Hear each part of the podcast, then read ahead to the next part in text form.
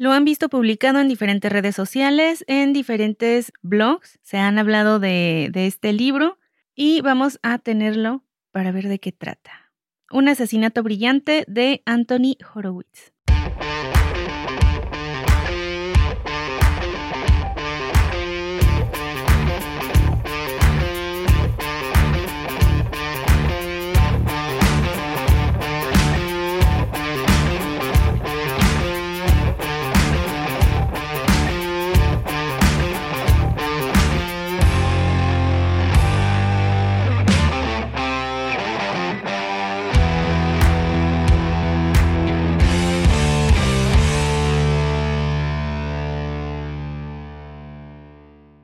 ¿Cómo ves, Mixtega? ¿Qué te parece este título? Bueno, ya con ese título te puedo adivinar que es un estupendo thriller. Regreso a los thrillers, ya, ya había dicho yo que necesitaba regresar a mis, a mis eh, territorios y precisamente con este libro vamos a volver. Fíjate que es thriller. Lo había visto publicado en Instagram, en varios lugares, en, o sea, muchos eh, bloggers hablaban de él. Es un libro reciente, y me llamó la atención eso, el, el que se estuviera comentando tanto acerca de él. El título también llama la atención, Un asesinato brillante, vamos a ver qué tal está, y que empiezo con esta lectura.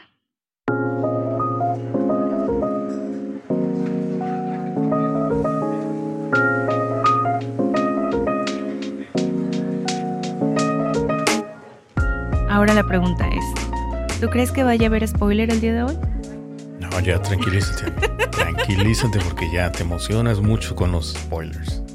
Yo creo que ya fueron suficientes los últimos tres, dos que fueron. Creo que fueron dos o tres. Creo que fueron dos. Bueno, los que hayan sido ya creo que es suficiente. Ya ahorita, es más, dijiste, mencionaste que este es reciente, entonces no puede haber thriller. No puede haber thriller. no puede haber. No puede haber reseña ni eh, ¿No puede haber reseña o spoiler? Ya no sé ni lo que digo, pero tú me estás entendiendo. No puede haber spoiler. Enfócate, Mixtega. Vamos a ver de qué trata esta historia, ¿te parece? Ok, me parece bien. Vamos a descubrir entonces de qué trata esta historia de thriller, un asesinato brillante.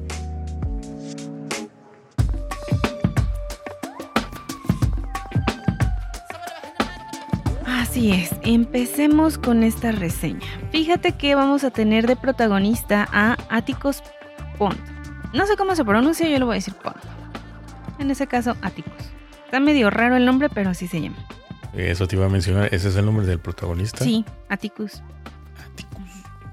Atticus. Suena como tipo, este, hechizo mágico, ¿no? Atticus. Sí. De hecho, sí. Bueno, pues él es un detective muy famoso que ha resuelto muchísimos casos a lo largo de su exitosa carrera. Sin embargo, en los últimos tiempos se ha sentido un poco mal, acude al doctor y resulta que es un enfermo terminal. Le queda muy poco tiempo de vida y antes de empezar a perder sus facultades, de perder como su, su movilidad y demás cosas, como que dice ya, o sea, hago mi retiro, me, me voy a dedicar a terminar de escribir un libro que él estaba eh, llevando a cabo desde hacía mucho tiempo y decide como que retirarse en lo alto, ya no agregar ningún caso más porque no quería dejar ninguno como en como a la mitad, o sea, no poder resolverlo en el, en el poco tiempo que le quedaba de vida. Esto no se lo confiesa a nadie. Tenía un asistente de nombre Fraser quien era como su, su brazo derecho y le ayudaba en muchas cosas, pero aún así él decide, Atticus decide no contar nada.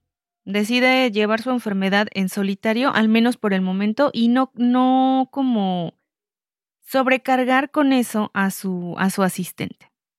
En esos días en que Atticus está dando ya por finalizada su carrera, cuando está pensando ya como en hacerlo público y, dedicarse nada más a escribir, recibe la visita de Joy. Una, em, digámoslo, entre secretaria y... No digamos asistente, pero más bien secretaria. ¿Consejera? No, más bien como los que... Los que... Eh, pues asistente, podría ser asistente de, de una doctora en una consulta de un pueblo. Joy llega con, eh, con un problema que espera que el famoso Atticus Pond pueda resolver para ella. Resulta que poco tiempo antes sucedió una trágica muerte en el pueblo. Joy, vamos a hablar un poquito de Joy. Como ya les dije, trabaja para una doctora y estaba prometida, o más bien está prometida con Robert, un joven de ahí también de la localidad. Resulta que a los pocos al poco tiempo, en esos días, muere la mamá de, Robert en lo que parece ser un accidente. Mary Blackinston es la víctima o la fallecida. Era una señora de la limpieza, era, era em, desde hacía mucho tiempo atrás como la, la, el ama de llaves de Magnus, un tipo con muchísimo dinero, un señor que la protegía, por decirlo así, que dejaba que viviera ahí en su casa, en Pie Hall, y que em, habían trabajado juntos durante, te digo, durante muchísimo tiempo, desde que Robert era un niño. Mary, como cualquier otro día, se encontraba realizando sus quehaceres en la casa de Magnus, del señor Magnus. Él no estaba, se había ido con su esposa de, de viaje a otra ciudad la señora Mary estaba limpiando la escalera, la casa, el primer piso, el segundo, todo pasando la aspiradora por aquí y por allá, cuando de pronto, al parecer, algo sucede, ella cae por las escaleras y se rompe el cuello. El caso es que el jardinero la encuentra. La casa está cerrada por dentro, las llaves están dentro de la casa y no hay forma de acceder a la señora. O sea, el jardinero la ve desde la ventana y ve que está tirada en un charco de sangre. Inmediatamente llama a la doctora. La doctora llega, recordemos que es un pueblo chiquito, un pueblo, un pueblo más rural. Llega la doctora y no hay otra forma de acceder a la casa más que rompiendo un vidrio. Cuando entran, obviamente se dan cuenta de que la señora ya está muerta, que al parecer se cae por las escaleras, se rompe el cuello, o, eh, se golpea la cabeza de alguna forma y muere pero de todos modos queda como esa espinita de decir, ¿realmente se cayó de la escalera? ¿Realmente esas heridas en la cabeza corresponden con una caída? Esa era la interrogante de todo el pueblo. Que de hecho, Annie, perdona que te interrumpa, eso me recuerda a una serie que estaba viendo, que está basada precisamente en un escritor eh, norteamericano, que la serie se llama The Staircase, que también así la, la esposa cae sobre las escaleras y los golpes que tiene, supuestamente dice que se lo hizo por la caída, ¿no? Pero en realidad los golpes se ven distintos, como si alguien la hubiera atacado a... Con, con algo. Con un bate o algo así, ¿no? Precisamente, era lo que decían. Tenía el cráneo roto la señora Mary, o Mary, y pues como que se les hacía un poco raro que esa magnitud de, de golpes o de, de heridas la sufriera por esa caída. Pero sí, estoy de acuerdo contigo, sí se, parece mucho a lo que acabas de mencionar. Empiezan a pasar los días, la, la, policía lo declara como un accidente, la doctora lo declara como un accidente por todas las, em, por todas las circunstancias que rodean el caso, de que la señora estaba sola, de que la casa estaba sola, no faltaba nada, no hubo agresión de ningún tipo, la casa estaba, te digo, cerrada, las llaves adentro, todo normal, todo tranquilo, nada más la señora con la cabeza destrozada. Y conforme van pasando los días y se va acercando el funeral de, de Mari, ahí tienes a los vecinos que nunca faltan, los vecinos chismosos que empiezan a sacar sus propias versiones o sus propias ideas de lo que realmente pasó ese día en la casa de Magnus. Y todo el mundo recordaba que poquititos días antes, Robert y Mari se habían peleado, habían tenido una discusión bastante fuerte y Robert le grita enfrente de toda la gente, ojalá te murieras y me dieras un descanso. Hay muchos testigos y a los pocos días sucede. Aquí cabe resaltar que Mari... Sí, obviamente. No, solo iba, a comentar que obviamente pues ahí el esposo es el que sale como primer sospechoso, ¿no? Por haber dicho eso. No, pero... Y más habiendo testigos. Pero Robert no es su esposo, Robert es su hijo. Ah, ok. Bueno, esa persona. Y empieza, te digo, a haber muchos chismes y empiezan a decir como que como que se pelearon muy feo ese día. ¿Escuchaste lo que se dijeron? Es que cómo le va a gritar eso a su madre, cómo va a tener esta discusión enfrente, tenían, o sea, si es capaz de gritarle esas cosas en público, que no le va a poder hacer en privado. Empezaban los chismes y dimes y diretes entre todos los pobladores de este lugar. Tanto así que ya se estaba acusando públicamente a Robert de haber asesinado a su madre. Se acerca el día del funeral y Joy está sumamente devastada porque ella quería tener una boda, una boda bonita en el pueblo. Era, era como su sueño poderse casar con Robert porque se querían mucho, se habían encontrado tiempo atrás, se habían conocido y habían visto que eran el uno para el otro. Sin embargo, Mary no tenía la, como que no aceptaba muy bien este matrimonio. Como que Joy no era muy bien de su agrado, como que le hacía el, el, pues ya sabes, el aspecto de suegra mala onda. Y también decían eso, es que qué casualidad que haya muerto, eh, como que ya mientras se acerca la boda, estos yo creo que la mataron, empezaban a hablar demasiado. Y todo esto Joy va y se lo cuenta a Atticus. Ese es su caso. Y le dice, por favor, tome mi caso, investigue y como que respalde el hecho de que esto fue un accidente. Nadie mató a Mari. Están eh, como ensuciando el nombre de mi prometido de Robert y no es justo. O sea, ella nada más fue para eso, para que limpiara el nombre de Robert, de su prometido. Pero Atticus le dice, no puedo. Recordemos que él ya pues, tiene... Pues, no puede, pues él ya está moribundo, ¿no? Y Joy, después de que le dicen no, regresa al pueblo toda acongojada, sufriendo porque ella pensaba que era la solución más práctica. De hecho, había tomado todos los ahorros que tenía, que eran mínimos, porque Atticus era un eh, detective famoso, te recuerdo, era un detective de renombre y de buena paga. Pero no le dice, o sea, no le dice que no por el dinero, le dice que no por cuestiones de salud, porque no quiere dejar su caso a medias y porque siente que no va a alcanzar a, preparar todo para su partida. Joy regresa al, al pueblo decepcionada. Los días pasan y llega el instante, el preciso momento en el que se van a llevar a cabo los funerales de Mary Blackinston. Alguna gente del pueblo está ahí presente, y de nuevo hay noticias en el pueblo, de nuevo el pueblo vuelve a hacerse famoso, infame, porque encuentran muerto a Magnus.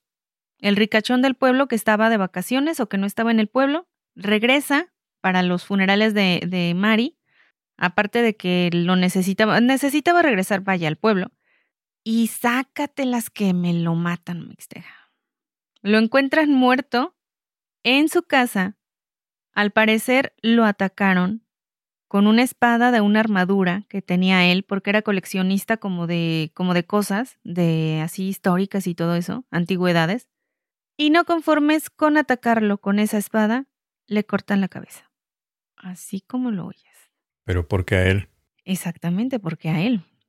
Al ser un hombre rico, al ser un hombre de, pues de pesos, la noticia se vuelve famosa y llega a oídos de Áticos. Y se queda pasmado porque dice, ¿puede ser que la muerte de, de Mari haya sido un accidente? No lo sé, pero que el día del funeral de Mari alguien haya matado a Magnus, eso, eso sí es eh, diferente, eso sí es como distinto. Sí, eso sí ya lo alertó, eso sí lo, lo este, le causó interés pues no digamos interés, sino que ya no se va a morir. Sino que también le remordió un poco la conciencia porque decía eso, quizás si hubiera tomado el caso cuando Joey vino y lo presentó, hubiera podido evitar esta muerte o hubiera podido darme cuenta qué está pasando en realidad en ese pueblo, porque recordemos que pueblo chico, infierno grande. Y pues le, da la ahí como el remordimiento de conciencia, le dice a Fraser que van a tomar este caso y se lanzan y llegan a este pueblo a investigar las dos muertes, tanto la de Mary como la de Magnus. En esta historia vamos a tener muchos personajes, así que pongan atención para que no se vayan a perder. Tenemos a la primer víctima que es Mary Blackinston, que es la señora que les había comentado, la señora de la limpieza de la casa de Magnus. Pero no solamente era eso, sino que era la chismosa número uno de todo el pueblo y todo el pueblo lo sabía. No conforme con eso, la señora tenía problemas con uno y con otro integrante del pueblo, ya sea con el, reverendo, con el dueño de la tienda de antigüedades, con la esposa del reverendo, con un montón de gente tenía roces, tenía problemas porque Mari era muy atrabancada, muy, em, muy de ir y, reclamar cosas. Emilia es la doctora, la, la jefa de... ¿De Roy, dijiste? Joy. ¿La enfermera? Ajá, de Joy. Joy. Estaba cerca, andaba cerca. Muy cerca, Mix. Y resulta que Emilia se da cuenta que le han robado un medicamento un medicamento muy importante que en malas manos se puede convertir en un poderoso veneno, muy, muy letal, sumamente letal. Y está, está perpleja Emily porque dice, no puede ser que alguien me haya robado porque, o sea, ¿en qué momento, cómo no nos dimos cuenta ni Joy ni yo de que hacía falta este, este botecito? Y Emilia, la doctora, era muy amiga de Mary Blackinston y le cuenta este problema. Mary le dice, no te preocupes, déjame ver qué averiguo. Ya sabemos que era chismosa la señora y se va. Y al parecer algo descubre y pudiera ser una de las razones por las que fue asesinada. Vamos a tener al reverendo Robin y a su esposa Henrietta. Ellos llevan no mucho tiempo en el pueblo, digamos que son, eh, podría decirse que nuevos, y llevan una vida tranquila en este lugar. Sin embargo, ellos ocultan algo, algo que aparece en unas fotos y que Mari se da la tarea de chismosear, de revisarlas y de descubrir sus secretillos. Aquí hay un detalle importante del reverendo Robin. Él era un hombre, te digo, tranquilo, muy humilde, muy em, relajado, pero tenía un gusto de que eh, le gustaba salir en bicicleta pero tenía una bicicleta vieja, tan vieja que era inconfundible en el pueblo. Se escuchaba cómo rechinaba cada vez que pedaleaba. Como el cuiqui, cuiqui. En todo el, en toda la calle y en distintas calles del pueblo. Entonces escuchaban el rechinido y decían, ah, ahí viene el reverendo, ahí va el reverendo. Magnus era, como ya había mencionado, el ricachón del pueblo, pero era una persona muy déspota, era eh, rico por herencia, no por trabajo. Él ya había heredado todo lo que tenía en manos, entonces era un tanto pedante eh, y en pocas palabras no mucha gente lo quería en el pueblo.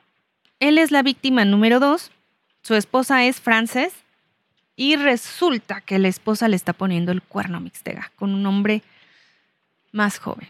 ¿La esposa del reverendo? No, hermano, la esposa a Magnus. O sea, la esposa de la víctima le estaba poniendo los cuernotes. Muy bien.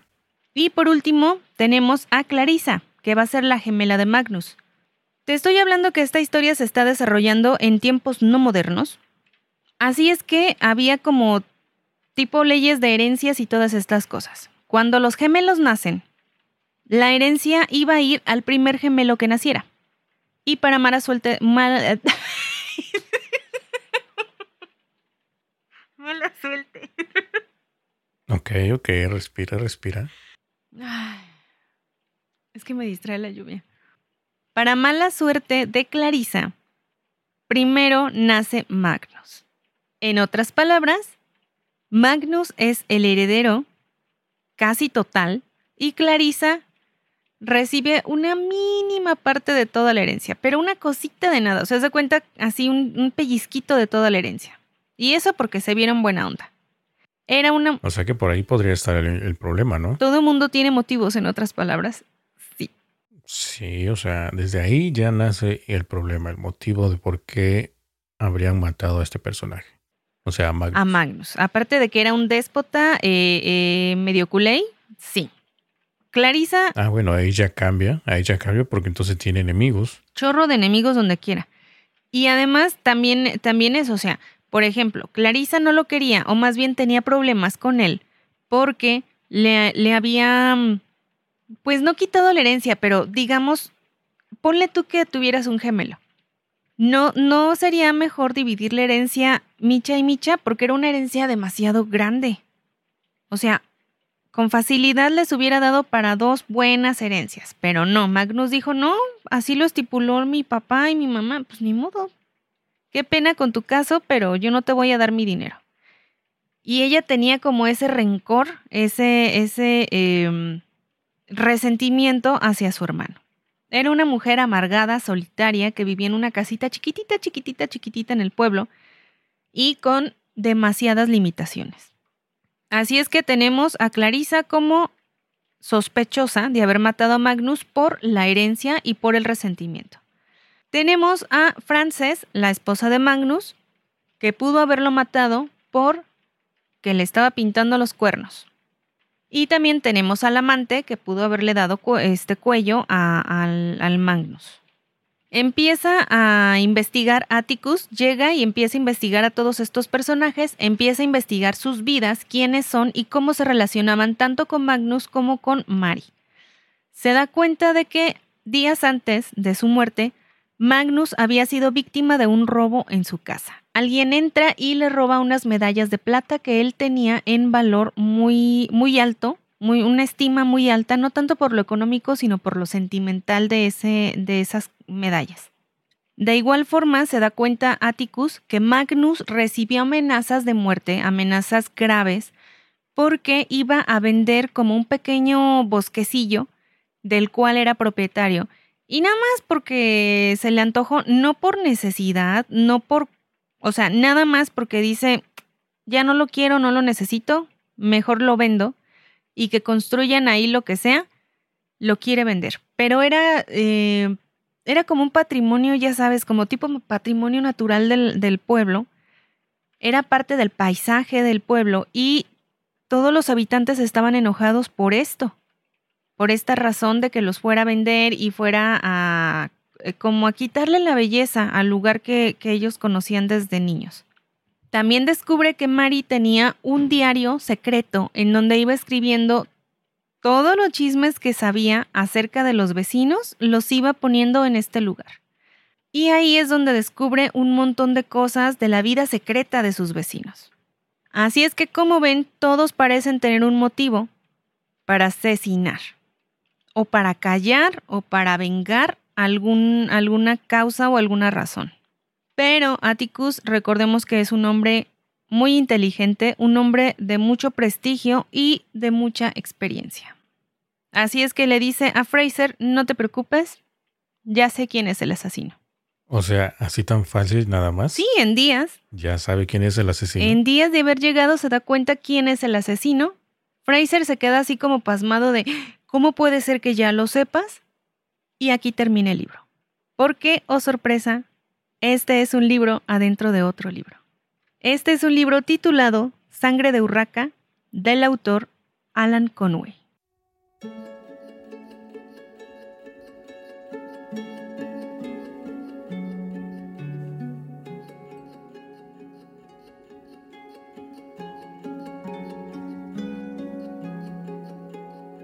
Ok, ok, eso está chido. Está interesante, ¿no? ¿Me sorprendiste?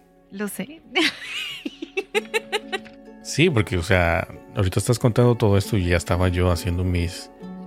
O sea, ya estaba yo pensando, digo, este personaje sí, este no, este sí. Ya estaba haciendo mis conclusiones, ¿no? De que quién pudo haber sido.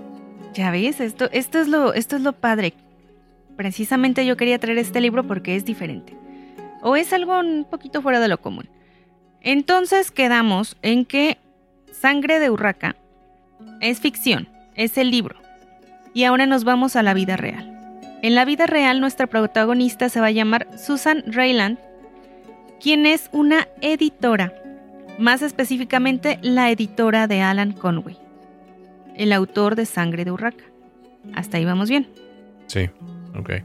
Alan Conway es un famoso autor de novelas, de novela negra, de thriller, y creador del detective Atticus Pond es quien le dio vida.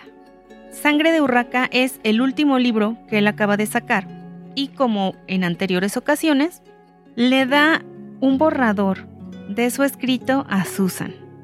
Susan lo va leyendo y hace correcciones aquí y allá y todo lo demás para que pueda salir a publicidad este libro. Y en eso se encontraba Susan leyendo Sangre de Urraca y estaba muy absorbida por la lectura cuando de pronto se da cuenta que faltan los últimos capítulos de esta novela, que es precisamente donde nos quedamos. Atticus ya descubrió quién es el asesino, pero no viene en las hojas. Faltan hojas de esta novela. Susan se queda como extrañada de que haya sucedido esto. Se comunica con su jefe y le dice que eh, al parecer está mal la copia que le dieron, el, el borrador que le dieron de Sangre de Urraca porque faltan partes del libro. Su jefe le dice que no, que eso fue todo lo que el autor les mandó. ¿Y qué crees? El autor Alan Conway se ha suicidado. Todo indica que se tiró desde una torre que estaba en su casa. O sea que dejó inconcluso el libro. Al parecer, todo lo que indica. Y justo una parte buena. Exactamente. Y parece ser que se suicida porque estaba muy enfermo. En otras palabras, era un enfermo terminal a punto de morir. Justo como el, personaje este del policía, del detective. Justo como Atticus.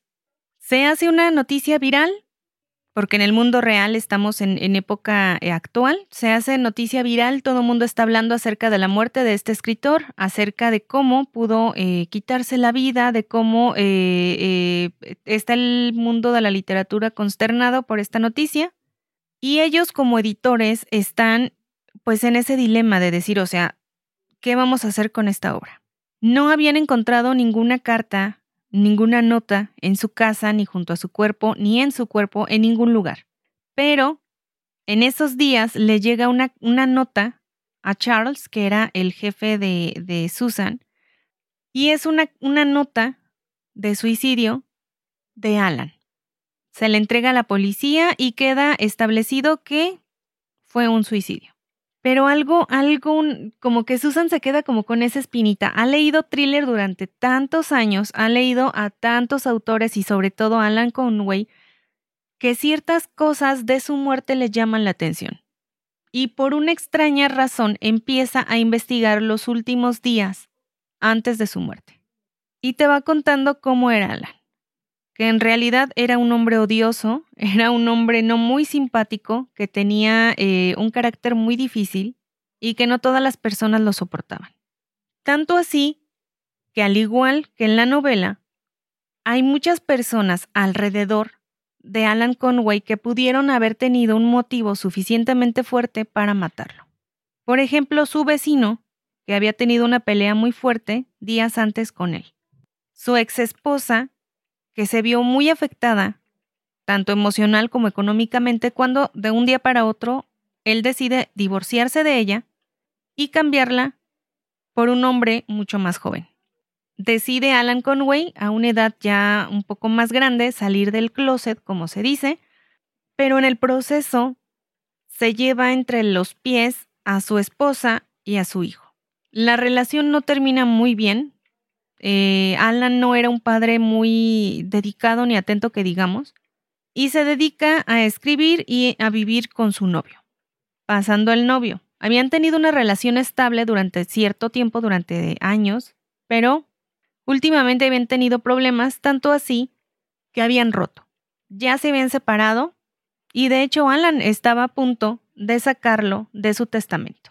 Te digo que Alan era un hombre un poco déspota, para él todo era broma, era poca cosa, eh, le gustaba como burlarse de los demás, ser eh, un hombre pedante, eh, pasivo-agresivo. Y en las investigaciones de Susan, pues descubre que precisamente Alan usaba muchas cosas de su vida real para escribir. Muchos personajes de sus libros estaban basados en personas reales. Sí, pues por una, una de ellas puede ser lo de la el testamento, ¿no? Lo del personaje como era de odioso también era este, este de Magnus, ¿no? Magnus. Sí, sí, sí. Entonces es lo que ella dice. Él puede fácilmente ser Magnus. Tenía una hermana, igual que Magnus, que no se llevaba ya tan bien con él. Y empieza a ver ciertas similitudes que pudieran eh, parecer eh, como un espejo de su última novela a la vida real. Y le dan por seguir investigando Mixtega. Y por descubrir en dónde se encuentran las últimas hojas de sangre de urraca y qué es lo que contenía. Porque la teoría de Susan es que si encuentra el final del libro va a poder descubrir quién mató a Alan Conway. Porque ella cada vez está más segura que Alan fue asesinado en su propia casa. Y esta es la historia de un asesinato brillante. No puedo contar más. Ya ustedes lo van a poder describir, eh, describir, descubrir y ver qué sucede tanto en Sangre de Urraca como en la vida real. Y toda esta investigación está a cargo de la editora, ¿verdad? De la editora y nada más porque se obsesiona, porque todo el mundo le dice, ya suéltalo, ya pasó, ya lo declararon suicidio, ya vamos a otra cosa. Pero ella estaba pues dudosa, de estaba como que, ajá, pero no puede ser que esto vaya a terminar así, no puede ser que se haya suicidado. Para empezar, no era un hombre con una actitud que, que tendiera al suicidio y le da por investigar, por convertirse en, en ese detective que tantas veces había leído y que había corregido en distintos trabajos de Alan Conway. Yo siento que más que nada se quedó picada con el libro y quiere descubrir qué es lo que sucede, ¿no? Es que hasta uno, fíjate que vas leyendo y de pronto dices, ¡Ah! ya lo descubrió. ¿Cómo? Y te, te da por ahí una pequeña eh, respuesta y dices, ah, caray, eso no lo vi venir, ¿cómo? Y de pronto ya no hay nada, desaparece y te empiezan a hablar de Susan. Y si hay un momento como que te saca de onda y dices, ¿quién cangrejos es Susan? Oye, espera, pero... ¿Y por qué cambia drásticamente de, de como de ambiente? En un inicio, el libro este empieza con este con la historia de este libro de. ¿Cómo dice que se llama? ¿Una urraca qué? Sangre de urraca. Ah, ¿Inicia con eso o inicia con la historia del escritor y luego va contándote acerca de este libro y así? Ahí es donde está precisamente una de poner atención al inicio del libro porque inicia con Susan, que se está sirviendo una generosa copa de vino para empezar a leer Sangre de Urraca. Sí, porque así como soy despistado, yo digo, no, ok, voy a seguir el libro, voy a iniciarlo y si me sigo con esa historia me voy a enganchar y voy a decir, ah, espera, ¿y ahora qué sucedió? Exactamente. Pero eh, es una hoja, o sea, es una hoja al inicio que te dice Susan, bla, bla, bla, no sé qué, y te advierte que es una historia adictiva y que ella quedó sumamente como inmersa en esta historia y te la está advirtiendo, ¿no? La siguiente historia es muy adictiva y empiezas a leerlo y por un momento pensé que fuera una especie de prólogo o algo así. Y de pronto cuando la vuelven a mencionar en la segunda parte del libro, es como, momento, no era un prólogo, era un personaje. O sea, estaba leyendo un libro dentro de otro libro.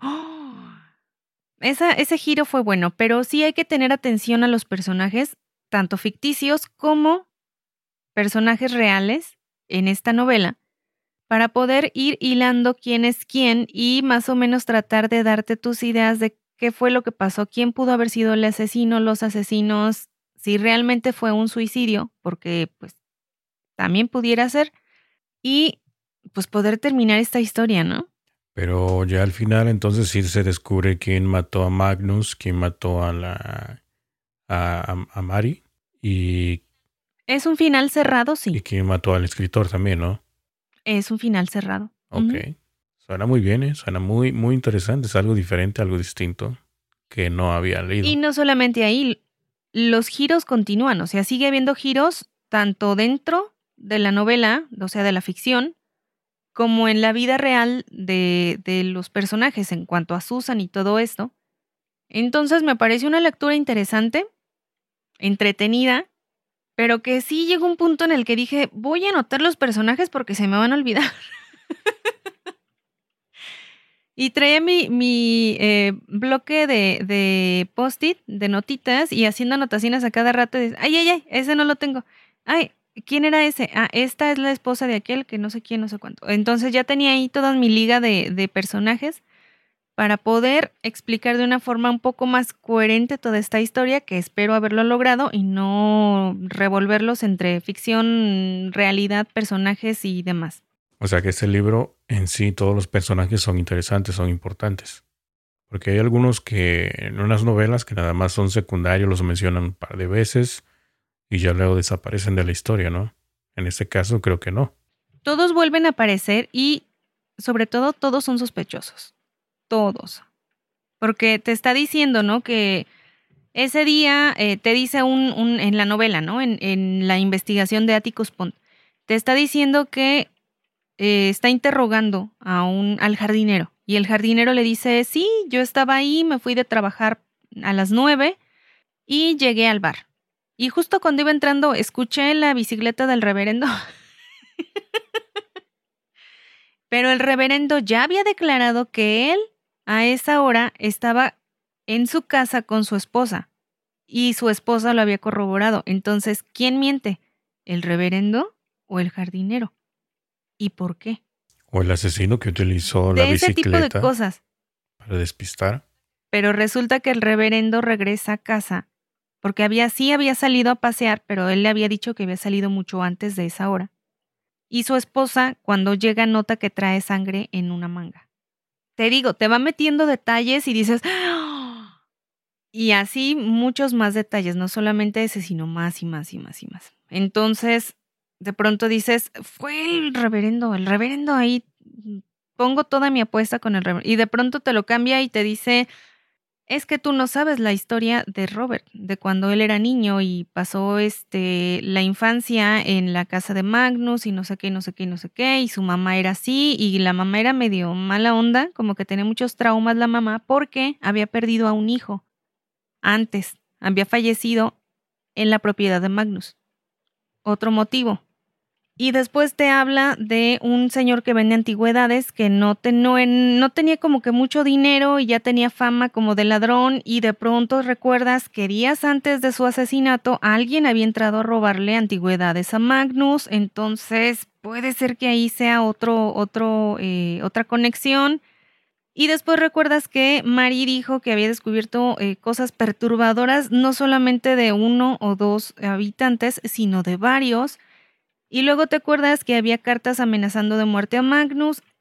Por todos lados hay, hay intrigas y hay sospechosos. O sea, tiras una piedra y la atinas a un sospechoso. Y también eso, ¿podrá triunfar la historia de amor entre Joy y Robert? ¿Se podrán casar? Descúbrelo usted en un asesinato brillante. Sí, porque también ahí inicia la historia, ¿no? De, que fue y le pidió ayuda al detective este Atticus. Atticus. Sí, eh, básicamente es porque ella ama a su prometido, ellos se aman. Y, y, Robert lo que le decía era, no gastes tu dinero, ¿para qué lo gastas? Simplemente vámonos de este pueblo, estoy harto de esta gente, pero ella no quiere porque dice, es que te están acusando y tú no pudiste porque tú estabas conmigo y ella lo declara. O sea, recordemos esta, no sé, esta historia se está desarrollando, si mal no recuerdo, en los 20, 30 y es eh, pues un tiempo más conservador y para defender a su prometido, Joey declara públicamente que ellos estaban juntos antes de casarse, ese día en que Mary murió. Ella puede eh, como respaldar la teoría o ser testigo de que Robert no pudo haber matado a su madre porque estaban juntos y todo mundo explota y empiezan a hacerse todavía más comidilla en el pueblo, que porque se adelantaron a la boda y ya sabes, todo esto. Entonces, chismecito hay, misterio hay, giros van a tener. Historias también, porque te digo que no solamente es la principal, sino que también es la de ficción y las secundarias que van saliendo tanto en la ficción como en la novela. Hay de todo. Muy bien, muy bien. Este, ¿cómo es eso? Pulgar arriba pulgar arriba. Sí. Excelente. Yo le di em, cuatro estrellitas y recomiendo la lectura. Perfecto. Bueno, pues como no hubo spoiler y como no hay este... No me dejas. No, porque sí me llamó la atención el libro, fíjate. Me llamó la atención y este... y pues no, o sea, ahora sí me la volteaste porque estaba yo, ya ves que al final trato de adivinar más o menos de qué va, pero aquí no. No, ni aquí está un poquito medio dudoso por la mezcla de, de que está contado sobre un libro y luego el escritor. Entonces ahí como que me destanteé y dije, ah, no, ya cambió todo. Sí, te digo, tiene muy buenos giros y está bueno, está bueno. Digamos que Atticus Pond sería un detective al estilo eh, Hércules Poirot o al estilo Miss Marple o, o no tanto como Sherlock, pero más o menos del tipo. O sea, era muy intuitivo, muy inteligente y descubría cosas Sí, con eso que mencionaste, ay no, ya sé quién es el culpable, dije, ay, tan rápido. Cosa que no les dije es que su salud se está degradando bastante, bastante rápido, porque eh, un poco antes de que él declarara eso, había sufrido ya un desmayo y se había hecho ya público el que él, el estado de salud de él, o sea, lo tuvieron que atender de emergencia, su asistente se da cuenta de que está enfermo de gravedad, toda la demás gente empieza también a darse cuenta de que está un poquito enfermo, sobre todo la doctora. Ah, no, creo que al, al asistente no le quiere decir porque es como su, eh, pues no digamos hijo, pero como que no lo quiere preocupar. Y la misma enfermedad Pero- de Articus es lo mismo que tiene el doctor, el escritor. Am, creo que no. Es que lo de Atticus era como, creo que del, no me acuerdo si del cerebro, pero ya era, o sea, iba a venir a menos, iba a disminuir sus, sus capacidades porque eh, iniciaba, o sea, tenía jaquecas muy frecuentes, dolores de cabeza muy, muy frecuentes y de pronto ya iban como escalando a desmayos y también iba a empezar a perder facultades, iba a empezar a, a como a desvanecerse Atticus Pond. O sea, iba a empezar a, a dejar de ser él, en esencia.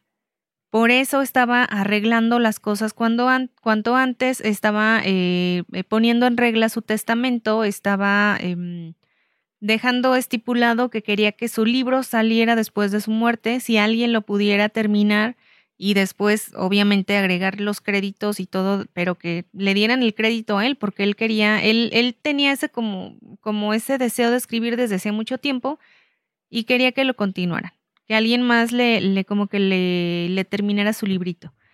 Y él era un hombre solitario, no tenía familia, no tenía más. Entonces, por eso, pues también dices como que, ay, pobrecito. O sea, te encariñas con el personaje, digamos. Y de pronto te dicen, no, pues es ficción. dices, "Ah, no puede ser. Sí, ahí te cortan toda la inspiración. Bueno, pues entonces ya con esto nos despedimos, llegamos a la parte final del episodio.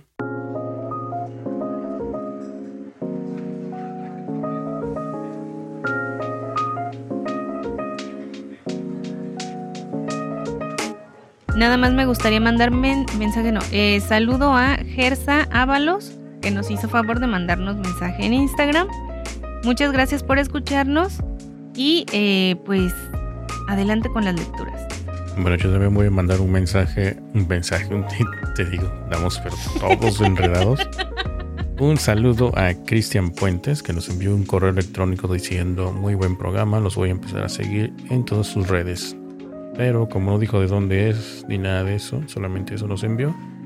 De todos modos, le mandamos un caluroso saludo de parte de nosotros.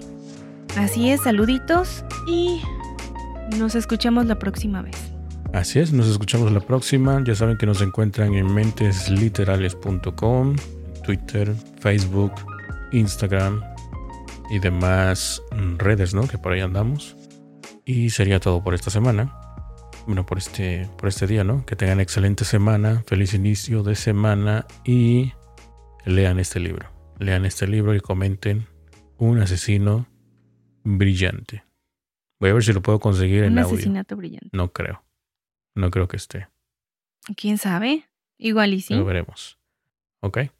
Y ya inicié nada más eh, para, com- para comentarles que ya inicié con varias lectura eh, ya de tema de, de Halloween, de tema mm, misterioso, fantasmagórico y, y macabro. Ok. Vamos a ver qué traemos. Me parece muy bien. Sangriento. De hecho, yo acabo de pedir un libro de Stephen King, el nuevo, pero no, no sé si sea mucho de horror. Creo que ese es más de fantasía. Es sobre un niño que no sé Al qué onda. parecer sí. Que de hecho todavía no ha abierto el, el libro, la caja. Pero este. Te lo iba a mostrar, pero se me olvidó. Ya será para la próxima. Ah. Vámonos, Ani. Vámonos, Mix, vámonos a leer y a descansar. Y esperar que pase la tormenta. Sí, se escucha bien rico. Lo estoy escuchando desde aquí, de los auriculares. Si logro escuchar un poquito, la verdad es que es padre dormir así. Te envidio por ese lado.